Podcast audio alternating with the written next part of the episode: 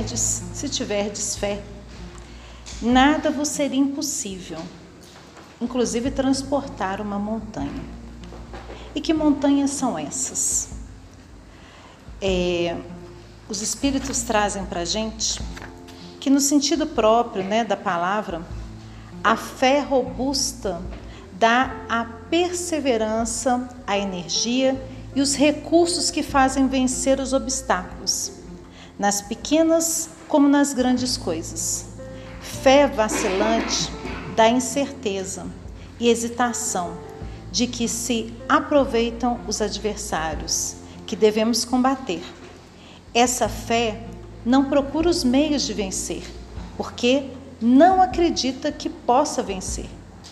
Então, quando a espiritualidade traz para a gente isso, a fé vacilante nos traz incertezas. A gente não acredita nem que possa vencer os obstáculos. Que obstáculos seriam esses também? Que montanhas seriam essas? Muitas vezes a gente coloca dificuldades nas menores coisas. Não sei se vocês já perceberam, se já aconteceu isso com vocês. Às vezes a gente fala assim: eu não consigo fazer isso, eu não consigo fazer aquilo, eu não dou conta. Então, quando a gente fala isso, é falta de fé na gente mesmo.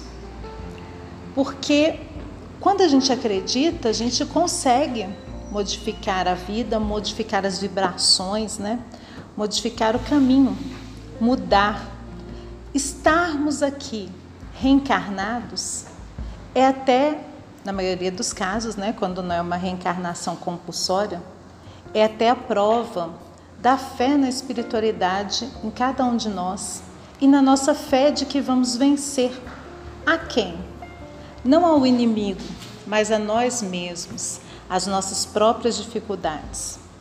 Quando Jesus coloca sobre a montanha, né, que a fé move montanhas, essas montanhas são os nossos próprios obstáculos. Quantas dificuldades a gente traz em nós mesmos?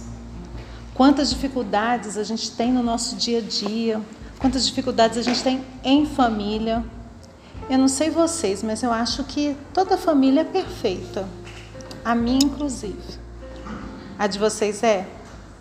Não tem problema, não tem dificuldade, não tem briga, não tem confusão. Agora é bloqueio, né? É um tal de bloquear a gente no WhatsApp, no Facebook. Agora é bloqueio.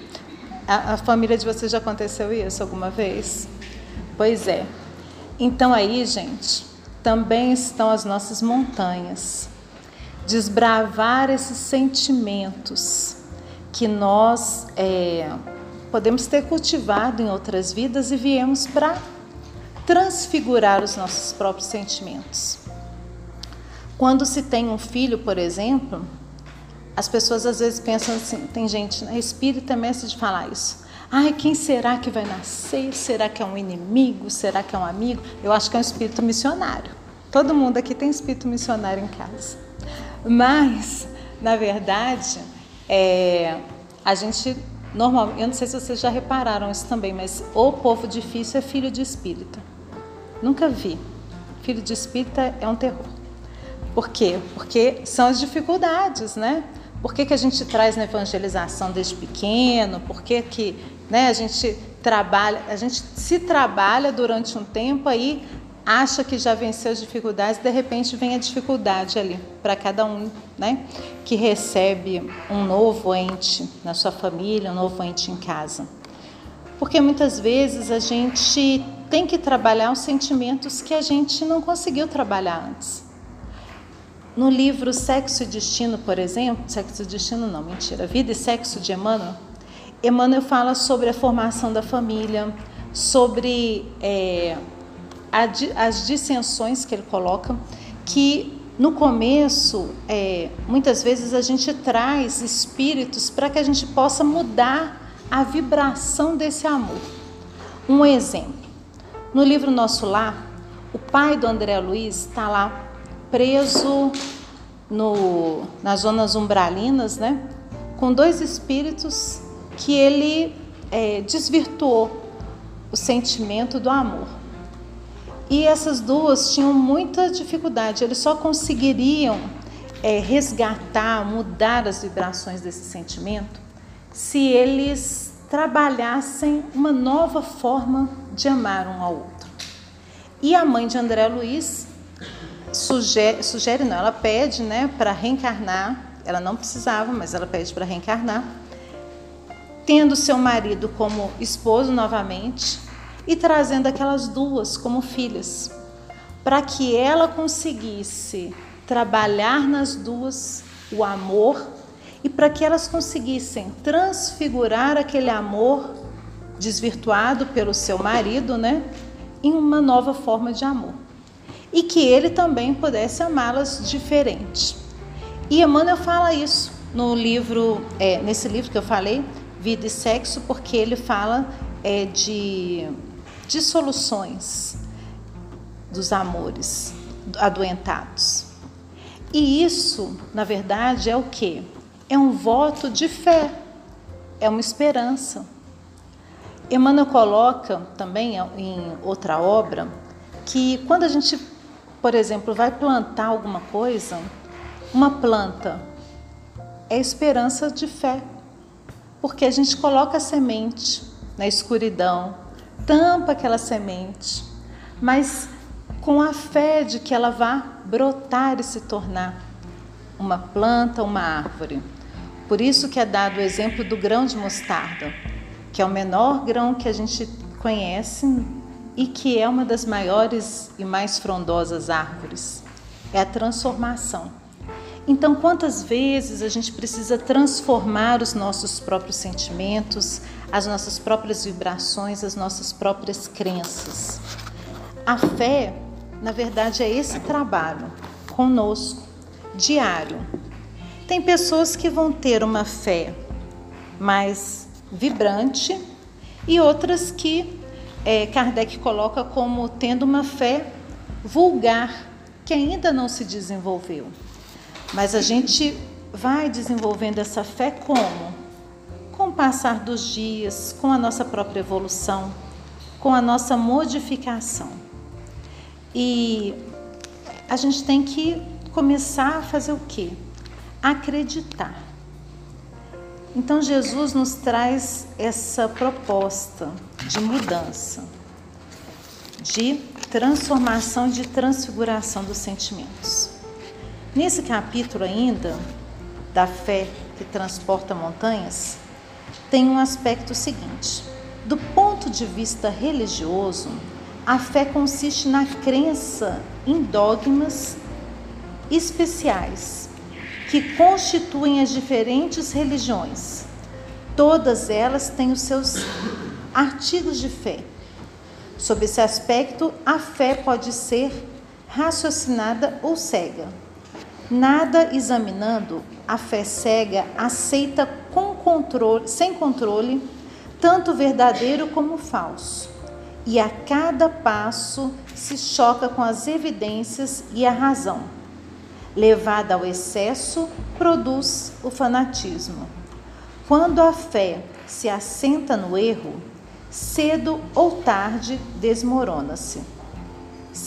É, somente a fé que se baseia na verdade garante o futuro, porque nada tem a temer do progresso, das luzes, considerando-se que o que é verdadeiro na obscuridade também é verdadeiro na luz do dia. Isso por quê? Porque Jesus também nos traz aquele exemplo da candeia debaixo do alqueire. Quando a gente não tem ainda o conhecimento, é como se a gente estivesse na escuridão. Apaga a luz aqui, a gente vai estar no escuro. Mas de repente, a gente acende uma pequena luzinha.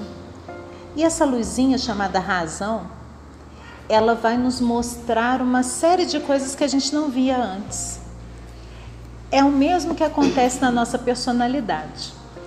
Por que, que a doutrina espírita não, não trabalha com essa questão? Olha, você tem que confessar os seus pecados. Ninguém cobra de ninguém porque a gente cobra da gente mesmo quando a gente passa a conhecer. E é isso que a fé raciocinada nos propõe. Eu sei que eu estou errado, eu sei que eu errei, mas eu começo a ver o que? Os meus erros através da luz do conhecimento, da razão. E aí eu posso mudar as minhas escolhas, mudar o meu caminho, mudar a minha direção, acreditar em mim. Muitas pessoas falam assim: nossa, depois que eu me tornei espírita, só, só tem problema. Aparece de tudo na minha vida. Tudo me acontece. Aí a gente vai pensar assim: nossa, mas a pessoa começa na doutrina espírita e já vem com esse tanto de dificuldades? Não, gente. É que a gente acendeu a luz sob o alqueire.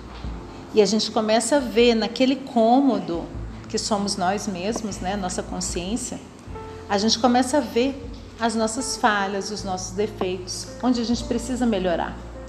E o aceitar isso já é uma transformação. Exemplo claro. É, não adianta uma pessoa, por exemplo, frequentar um AA se ela é, não tem fé na sua mudança, na sua melhora. Porque a pessoa precisa aceitar o vício para depois trabalhar esse vício. Ah, mas só quem está no AA tem vício? Não. A gente tem vícios às vezes de reclamar, a gente tem vícios de falar do outro, a gente tem vício de reparar na vida do outro, esquecer da nossa. A gente tem vários e vários vícios que a gente traz. É, vícios de sentimentos mesmo. É, por exemplo, deixa eu pensar aqui, uma forma mais fácil. De buscar, às vezes, pessoas com os mesmos defeitos, né? É um vício da, sua própria, da nossa própria natureza, né? Estar naquela vibração. E a partir do momento que a gente acende essa luz sob o alqueire, a gente começa a perceber o quê? Que a fé é uma questão de inteligência. Porque se eu tenho, se eu sei os meus defeitos, se eu sei as montanhas que eu tenho que atravessar, eu sei também como atravessar. Porque a fé vai me levar a isso, o raciocínio vai me levar a isso. E a fé acaba sendo consequência. Aí Emmanuel coloca assim: para encontrar o bem e a, para encontrar o bem e assimilar-lhe a luz, não basta admitir-lhe a existência. É imprescindível buscá-lo com perseverança e fervor. Olha que até arrepio de pensar nisso. Para encontrar o bem e assimilar-lhe a luz. Então, para encontrar o bem e conseguir o que? Que essa luz faça parte de nós, não basta que eu saiba da existência. É igual o que eu falei agora dos vícios. Eu sei dos meus vícios, mas saber dos meus vícios basta. Eu sei do meu vício de ficar triste, eu sei do meu vício de, de é, promover a própria tristeza em mim, de ficar reclamando, de ficar para baixo, de aceitar as dificuldades é, sem, sem buscar uma melhora. Então, a gente sabe dos nossos defeitos, mas buscar com fervor, a mudança é indispensável. Então a fé também é esse movimento. No livro é, Palavras de Vida Eterna, tem uma lição onde Emmanuel traz que água parada dá lodo, inchada parada enferruja. Então a gente tem que trabalhar para que a gente possa perseverar nessa mudança, para que a gente possa o quê? Transportar montanhas. E aí, é, Emmanuel nos traz ainda a voz hum... ah não, isso aqui. Emmanuel traz algumas, alguns, algumas descobertas, entre aspas, né, que a gente teve no passado, como rádio, fotografia, é, itens tecnológicos da época, né? E hoje, a fé em acreditar em algo diferente. Por exemplo, vamos lá na nossa infância. Aí a gente não pode delatar muita idade, né? Mas esse desenho passava, tá em reprises, aqueles Jacksons. A gente vê no desenho o quê? Eles falando no, no aparelhinho, né? Que eles abrem, falam pelo aquele aparelho. Tem vídeo chamada. Eles se comunicam. A gente ainda não tem a parte do, do, do, do transporte, né? Como eles tinham. Mas a humanidade, na verdade, estava o quê? Plantando algo que seria o futuro. Então, espíritos que já conheciam essa tecnologia já estavam o quê? Encarnados e reencarnados. E a gente traz lembranças lá do plano espiritual. Nossa, eu sou desastrada, gente, já derrubei água. Então, Emmanuel é, coloca assim: entretanto, como experimentar a fé? A fé não encontra definição no vocabulário vulgar. Simplesmente querer definir a fé é muito fácil. A fé é acreditar nas coisas que a gente não vê. Pronto, definiu o que é fé. Isso é uma passagem, né? A fé é saber que eu vou plantar uma, uma semente aqui e ela vai se transformar numa árvore. Tá, tudo bem.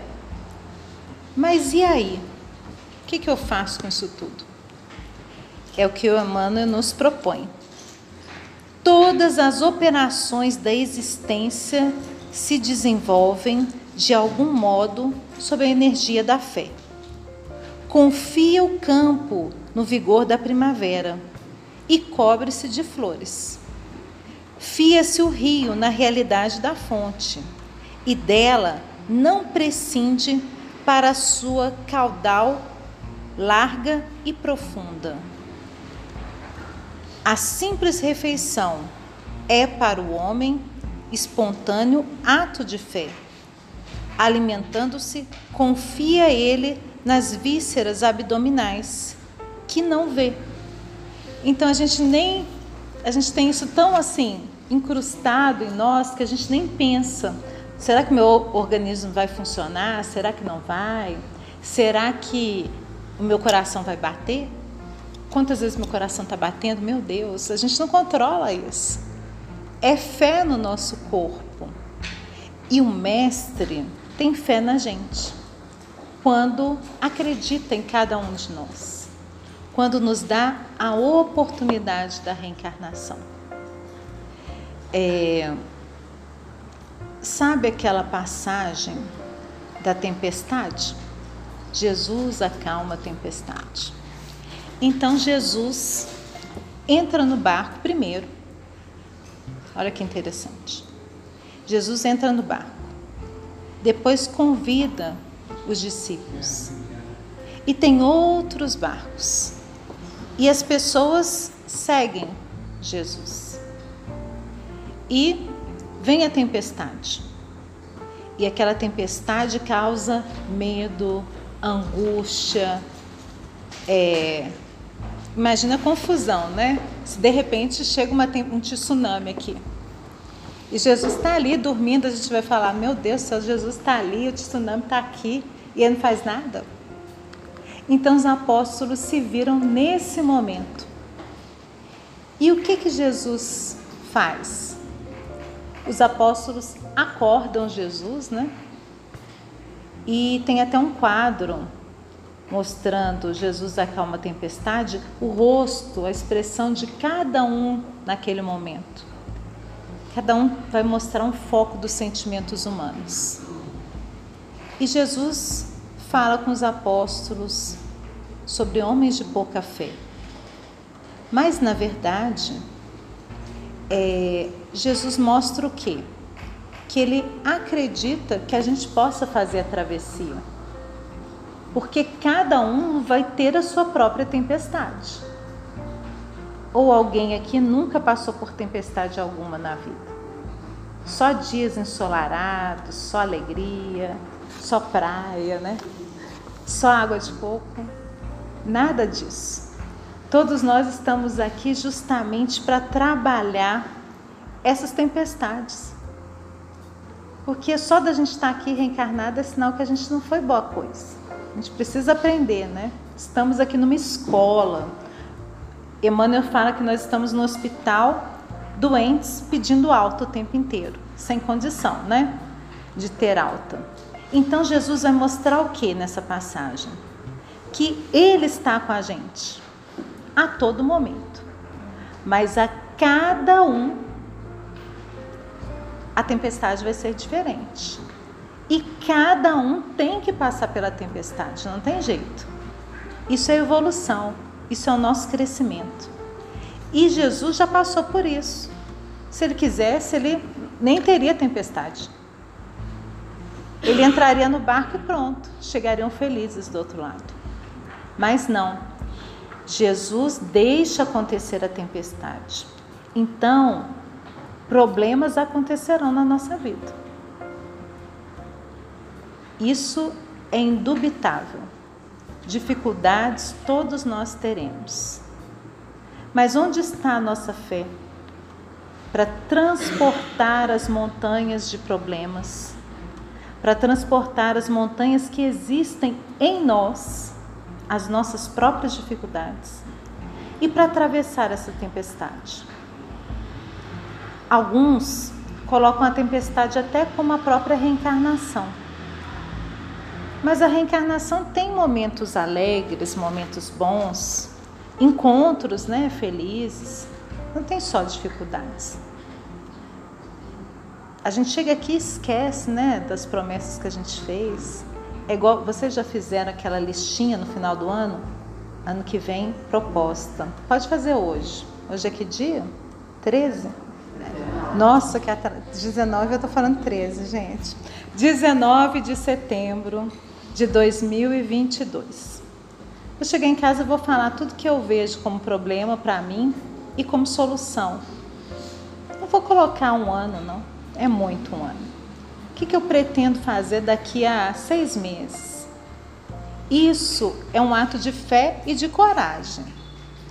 De fé que eu vou conseguir e de coragem porque eu consegui colocar aquilo ali. O próprio Evangelho aqui, segundo o Espiritismo, tem uma parte falando fé e coragem, que é admitir os nossos problemas. Aí eu desafio cada um a fazer isso. Não precisa nem falar com ninguém o que escreveu, não. Escreve, coloca no envelope, cola o envelope, deixa lá guardado. Põe até no celular um lembrete para daqui a uns meses abrir. E aí, a gente vai ver o que? Bem, como é que eu fiz esse movimento que Emmanuel coloca? É indispensável buscá-lo com perseverança e fervor. Será que eu fiz esse movimento ou não? Para minha mudança, para minha transformação?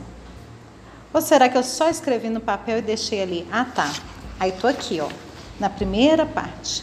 Para encontrar o bem assimilar-lhe a luz, não basta admitir-lhe a existência.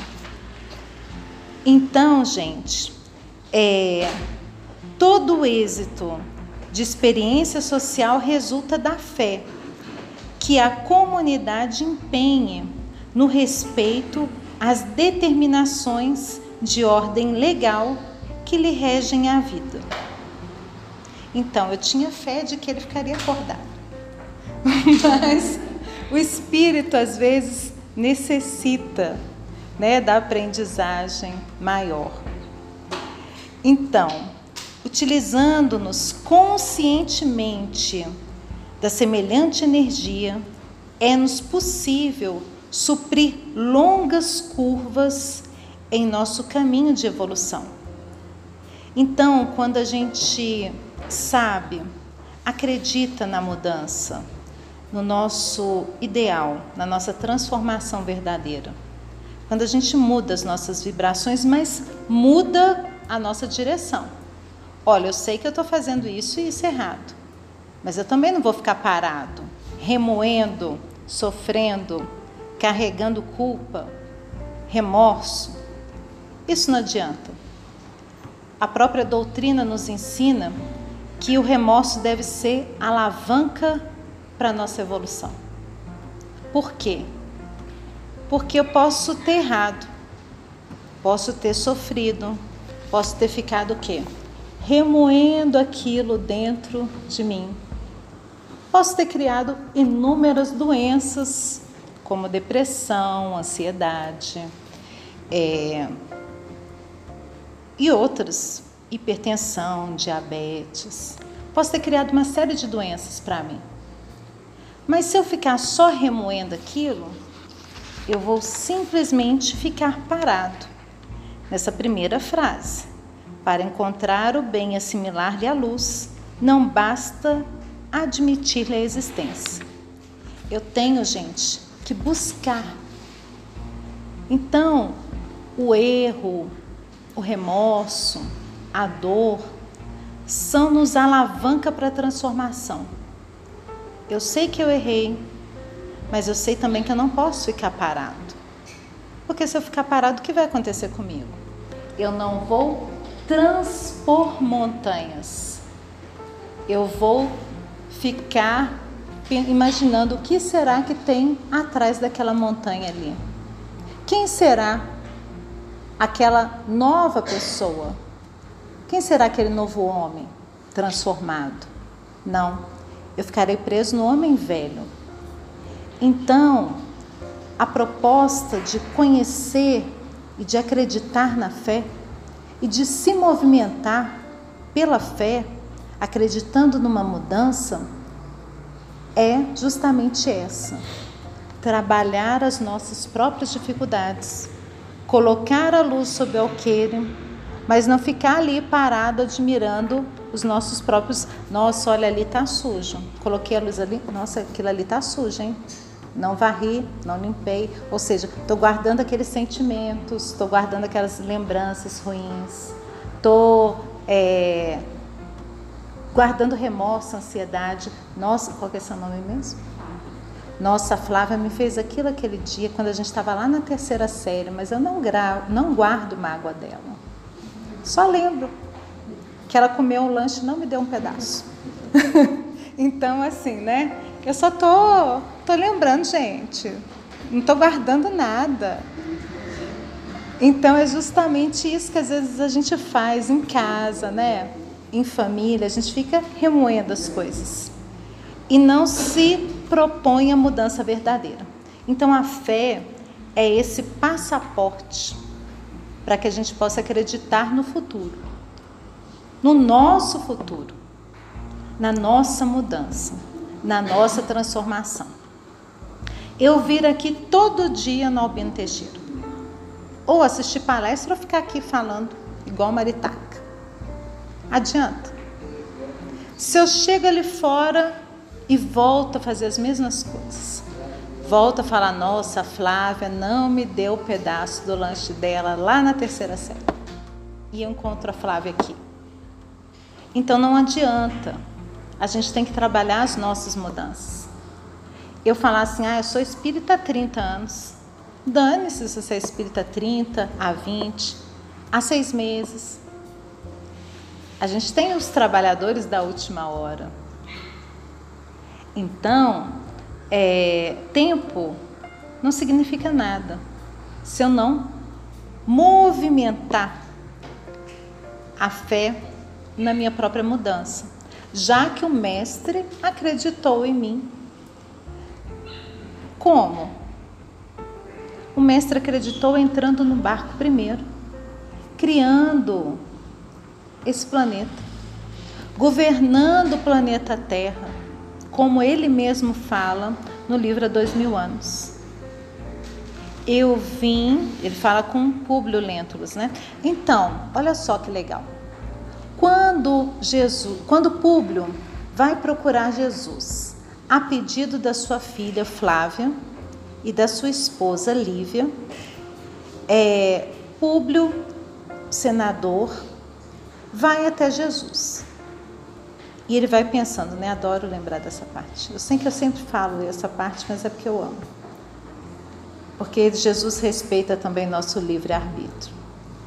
Públio vai atrás de Jesus a pedido da sua filha, a pedido da sua esposa, porque ela estava com lepra. E ele fica pensando: como esse homem nazareno vai entender o que eu vou falar? E ele vai às margens do rio de Cafarnaum. Ele vai à tarde, ele não espera anoitecer, né, para procurar Jesus às escondidas. Ele procura Jesus durante o dia. E Jesus conversa com ele, de repente ele cai assim, de joelhos, sem conseguir nem explicar o que ele está sentindo. E Jesus conversa com ele e fala com ele: Eu sou governador do planeta Terra, eu vim para buscar as, abe as, abe as abelhas, olha, as ovelhas perdidas da casa do meu pai. E aí, gente, ele fala que vai promover a cura da filha dele pelo resto, pela resta de fé que ele tem, mas pela fé de Lívia e de Flávia, não por merecimento dele. Mas Jesus também mostra o que? Olha, ele não sabia, mas Jesus estava mostrando: eu tenho fé em você. Você não acredita ainda, mas você vai trabalhar na minha seara. Tanto que nós temos várias e várias obras como essa, por exemplo, Pensamento e Vida, Fonte Viva, há dois mil anos, 50 anos depois. Quem trouxe para nós? Emmanuel. Então, Jesus depositou a fé na transformação desse homem. E quando ele estava desacreditado. Ele estava andando, alucinado. Depois dele achar que tinha perdoado a esposa, né? Porque ele criou uma série de coisas e, e achou que devia a ele o perdão. Né? Eu perdoei a Lívia. Na verdade, ela não fez nada nem para ser perdoada, mas ele achava que tinha que perdoar. Então, quando ela tem fé, porque a fé cristã no início era assim, né? Olha só que legal. Jesus nem existe que a gente. Ele nunca exigiu. Mas os cristãos, para se mostrarem dignos de acreditarem no Cristo, se entregavam aos leões. A gente aqui nem tem que fazer isso. Olha que legal. A gente, é a nossa evolução. A gente nem precisa. A gente precisa só o quê? colocar a luz sobre o alqueire, trabalhar a gente mesmo, né? trabalhar as nossas mudanças. E Jesus é, tinha fé então nesse homem, nesse espírito. Tanto que quando Públio Lentulus vai procurar né, notícias da sua esposa, que já havia sido, já, já estava lá no plano espiritual, andando, ele sente, vê com os olhos do Espírito o seu amigo, é, esqueci o nome, Flamínio Severus. Ele vê o seu amigo e ele fala com ele assim: Públio, aquele seu sonho lá do começo do livro, quem nunca leu, aquele seu sonho era verdade, realmente. Existem outras vidas, existe Jesus que veio para transformar esse planeta, para trazer o conhecimento do amor. Emmanuel, na hora, meio que duvida, né? Mas ele estava tão transpassado de dor que, na verdade, naquele momento ele se torna cristão. Então, ele ficou parado? Não. Ele começou a buscar o que? A evolução. Tanto que é, quando ele desencarna, né, ele ele está buscando essa mudança, essa transformação. Ele, a filha, ficaram cegos, né, do corpo físico. Passaram por, por dificuldades, mas desencarnam num, num estado tão diferente. Olha só, a empregada que estava com, que era cristã já, que ajuda a esposa dele, Lívia. Ela quando tem o na, em Pompeia, né? Quando tem o, o vulcão, ela desencarna lá numa boa e eles ainda precisam passar por algumas dificuldades para desencarnar. Então isso mostra para a gente o que? As nossas necessidades de mudança, o movimento que a gente deve fazer rumo a essa mudança, mas que cada um vai responder da sua própria forma. E Jesus mostrou para ele a fé que tinha nele. Aí a gente tem assim alguns cálculos que eu não vou fazer agora, nem cabe isso, mas depois vocês podem procurar. É, Emmanuel logo reencarna, que a gente tem um livro 50 anos depois. Ele não fica muito tempo lá no plano espiritual, ele já quer partir para o trabalho. Então a gente deve seguir esses exemplos e termos o que? Fé em nós mesmos, na nossa própria evolução. Então, que horas são? Faltam uns minutinhos ainda. Né? Para isso, seja qual for a nossa interpretação religiosa da ideia de Deus, é imprescindível acentuar em nós a confiança no bem para refletir-lhe a grandeza. O começo do livro, Pensamento e Vida, já fala espelho, né? Nós devemos refletir a imagem da transformação. Recordemos a lente e o sol. O astro do dia distribui equitativamente os recursos de que dispõe, convergindo-lhe, porém, os raios com a lente comum, dele auferindo poder mais amplo.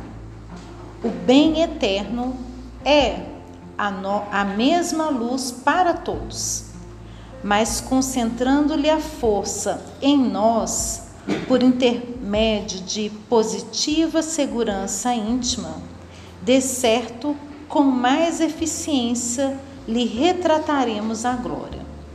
Então, a luz do Divino Mestre, a vinda de Jesus, aconteceu na, no mesmo, na mesma época, não é?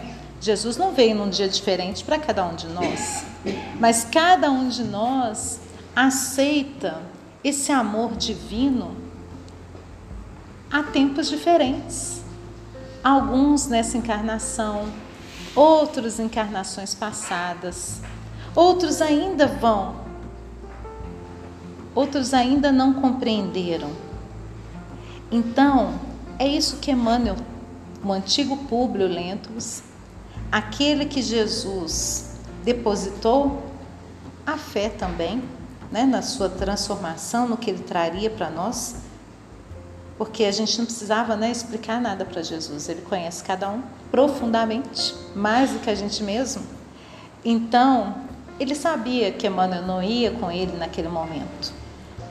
Mas então, busquemos-los, pois infatigavelmente sem nos determos ao mal. Para que, que a gente vai ficar comentando, parados né, na tristeza, nas nossas dificuldades? Não. Já vi que aquele chão ali pôs a, a luz sobre o alqueire. Já vi que aquilo ali está sujo. Gente, vamos passar a vassoura, vamos, vamos mudar isso aqui, vamos transformar esse ambiente interno, esse nosso coração.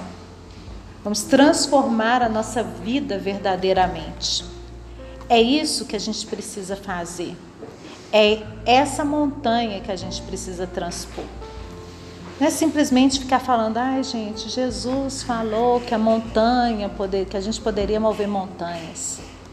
Montanhas físicas, muito fácil. A gente, se a gente vê fotos da cidade antigamente, fotos da cidade hoje, a gente vê que a gente usa tecnologia para mudar a, a paisagem. Isso é fácil. O homem, quando pensa, quando tem fé na própria tecnologia, né, no que ele vai fazer, o que eu preciso fazer para transportar essa, essa montanha? Ah, eu vou criar alguma máquina, alguma coisa, eu vou tirar isso daqui. Ok. Mas essa montanha aqui dentro da gente, que a gente fica guardando, guardando, guardando, por encarnações e encarnações. O que, que eu preciso fazer então? para transpor essa montanha. Simplesmente falar do, da fala de Jesus é muito fácil. Mas aí, Emmanuel ainda nos coloca assim: sustentemos o coração nas águas vivas do bem, inexaurível, o bem que não se acaba. E aqui, né, na passagem, o, quando é, Jesus afasta os demônios, é, é, eles falam que, Jesus, que os demônios apareciam tanto na água quanto no fogo, nas encarnações, nas reencarnações, nas mudanças necessárias. Mas ele estava ali presente. Ou seja, nossas dificuldades estão com a gente. Lá na frente, eu posso ter me transformado em Maria Teresa de Calcutá. Mas a Carla de antes continua habitando aquele corpo ali. Aquele espírito, né? Quer dizer, ela continua fazendo parte da mesma história. Ninguém nasce santo e modificado. Isso é um caminho. E Jesus, por isso que Jesus é o caminho. Então, olha que interessante. É, Emmanuel traz aquela, aquela, aquela passagem né, de Marta e Maria, onde é, Marta estava preocupada com as coisas da casa, com os afazeres domésticos, né? Ia receber visitas, a visita de Jesus e dos, dos apóstolos, e imagina o tanto de gente atrás de Jesus. E ela chega até, é, até a sala, por exemplo, né? E Marta estava ali. Desculpa, Maria estava ali. É Marta mesmo. Marta, Maria. É. Maria estava ali sentada aos pés de Jesus. E Maria vai reclamar a Jesus, tipo, a Marta está aí parada, sentada aos seus pés, ouvindo esse falatório. E eu tendo que fazer tantas coisas para receber as visitas, tendo que arrumar a casa, né? Tendo que arrumar tudo. E aí, ela está aí simplesmente ouvindo, mas é, Jesus fala, ela escolheu a melhor parte. E Emmanuel fala aqui: procuremos a boa parte das criaturas, das coisas e dos sucessos que nos cruzem ali de cotidiana. Teremos assim o espelho da nossa mente voltado para o bem, incorporando-lhe os tesouros eternos e a felicidade que nasce da fé, generosa e operante, libertando-nos dos grilhões de todo o mal, que de vez que o bem, constante, constante e puro, terá encontrado em nós seguro refletor. Então que nós possamos vibrar de forma diferente. Que nós possamos refletir a boa parte. Que a gente não saia daqui hoje simplesmente pensando, ah, a partir de amanhã eu vou ter fé. A partir de amanhã eu vou transformar a minha vida. Eu sempre gosto de começar regime, academia, tipo assim, sexta-feira. Porque a gente sempre deixa para segunda, né? Mas a transformação tem que ser hoje, não é segunda. A gente não precisa esperar a próxima reencarnação. Ah, na próxima reencarnação eu mudo isso aí. Quem falou que a gente vai reencarnar de novo? E Jesus ainda nos orienta: reconcilia-te com teu adversário enquanto estás a caminho. Um outro, um outro exemplo, né, gente, de fé maravilhoso que a gente tem é indiscutível. A transformação de Paulo. Não tem fé mais operante do que essa. E a Joana de Ângeles traz para a gente o seguinte: ela, é, num livro Momentos de Saúde, que é da série psicológica, ela traz no seu primeiro capítulo decisão de ser feliz. Então ela traz tipo uma sementinha, depois ela fala do capítulo. Que decisão de ser feliz. O psiquismo divino flui através de mim. Deus sustenta-me e conduz-me em todos os dias da minha vida. Há um fluxo e refluxo de forças que me percorre o ser, impulsionando-me ao prosseguimento. Em mim depende coordenar os movimentos, eleger a meta e alcançar. Submetendo-me a essa força vital, tudo se me torna acessível. O que Jesus falou, tudo se torna possível. E poderei chegar ao bom termo das minhas aspirações em paz.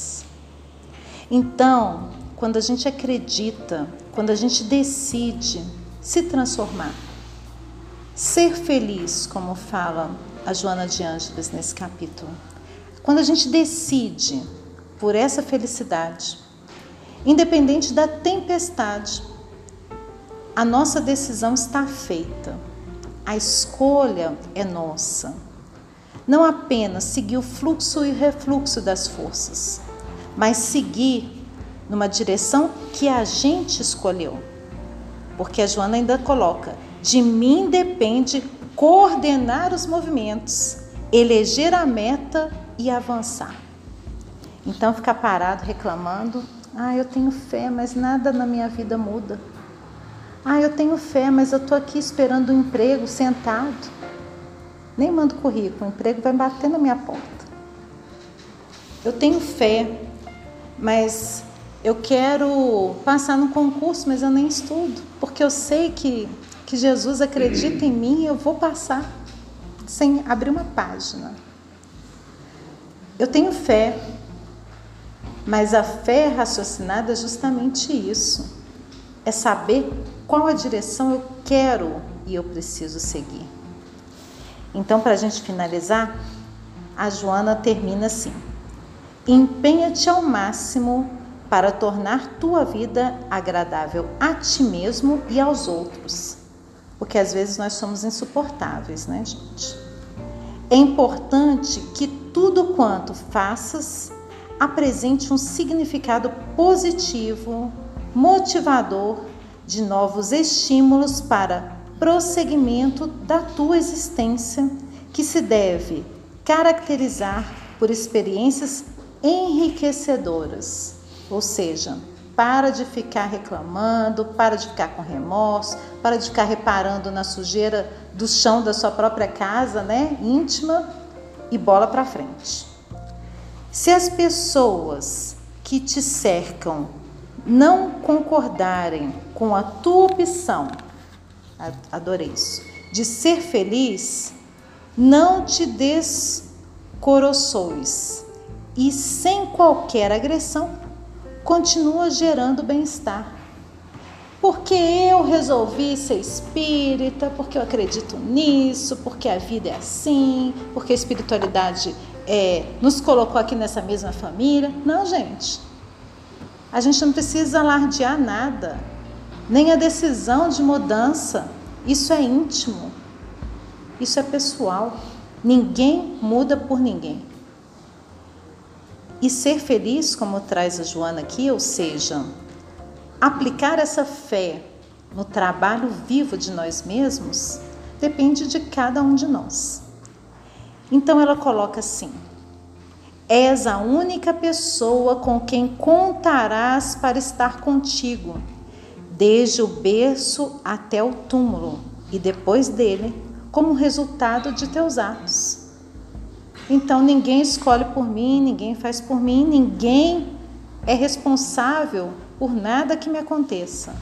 Eu sou responsável por minhas escolhas. E cabe somente a mim mudar o curso da minha vida. Gerar simpatia, produzindo estímulos otimistas para ti mesmo, representa um crescimento emocional significativo, a maturidade psicológica em pleno desabrochar. É relevante que o teu comportamento produza um intercâmbio agradável caricioso com as demais pessoas. No entanto, adoro essas coisas. Se não te comprazer, transformar-se-á em tormento, induzindo-te a atitudes perturbadoras e desonestas com a gente mesmo. A gente fica só na capa, né? E não na transformação verdadeira.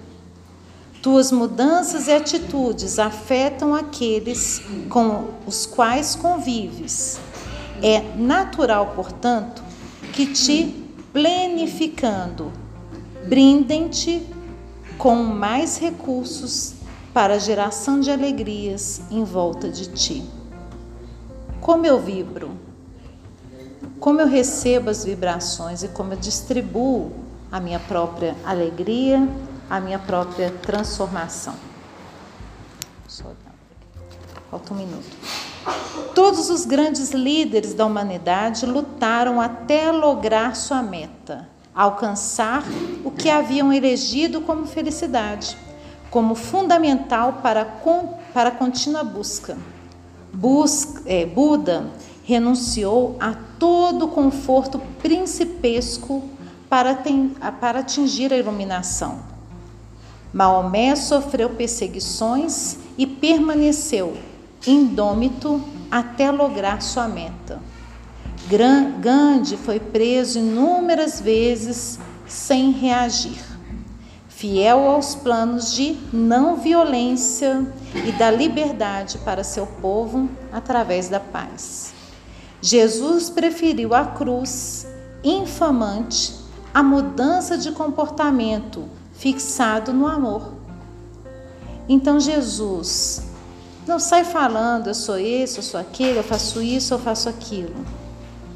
Ele nos deixa para que cada um pense nas suas atitudes. Será que se Jesus chegasse aqui hoje, o que nós faríamos? qual seria a nossa escolha?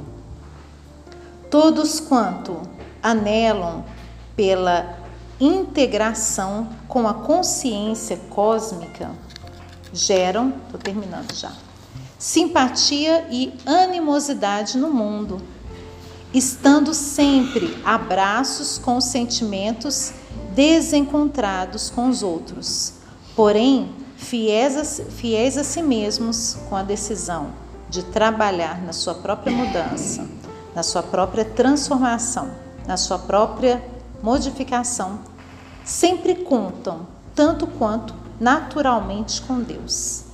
Então, para a gente finalizar, quando se elege uma existência enriquecida de paz e bem-estar, não se está eximindo, eximido ao sofrimento. As lutas, as dificuldades, as tempestades vão aparecer na nossa vida. Pelo contrário, eles sempre surgem como desafios perturbadores, até para a gente testar se consegue manter a nossa paz, a nossa harmonia e a nossa determinação de transformação. Experimenta a preservação do comportamento eleito por você. Transforma dessa maneira os estímulos afligentes em contribuições positivas, não se lamentando, não sofrendo, não desistindo. Quem na luta apenas vê sofrimento possui conduta patológica, necessitando do tratamento adequado. A vida é bênção e deve ser mantida saudável, alegre e promissora, mesmo quando sob a injunção libertadora de provas e expiações. Então, gente, é, estamos aqui no mundo de provas e expiações, ainda, né? Para que a gente possa se transformar. Mesmo que o mundo seja assim, tornando a tua vida agradável, serão frutíferos e ensolarados todos os seus dias. Ou seja, que a fé não seja uma fé parada, contemplativa, que a fé nos movimente, nos transforme, nos sirva como alavanca para a nossa própria evolução, para a nossa própria mudança. Então, que a gente possa refletir sobre as palavras e os exemplos de Jesus e da doutrina espírita que ilumina a nossa existência. Que a gente tenha fé na nossa própria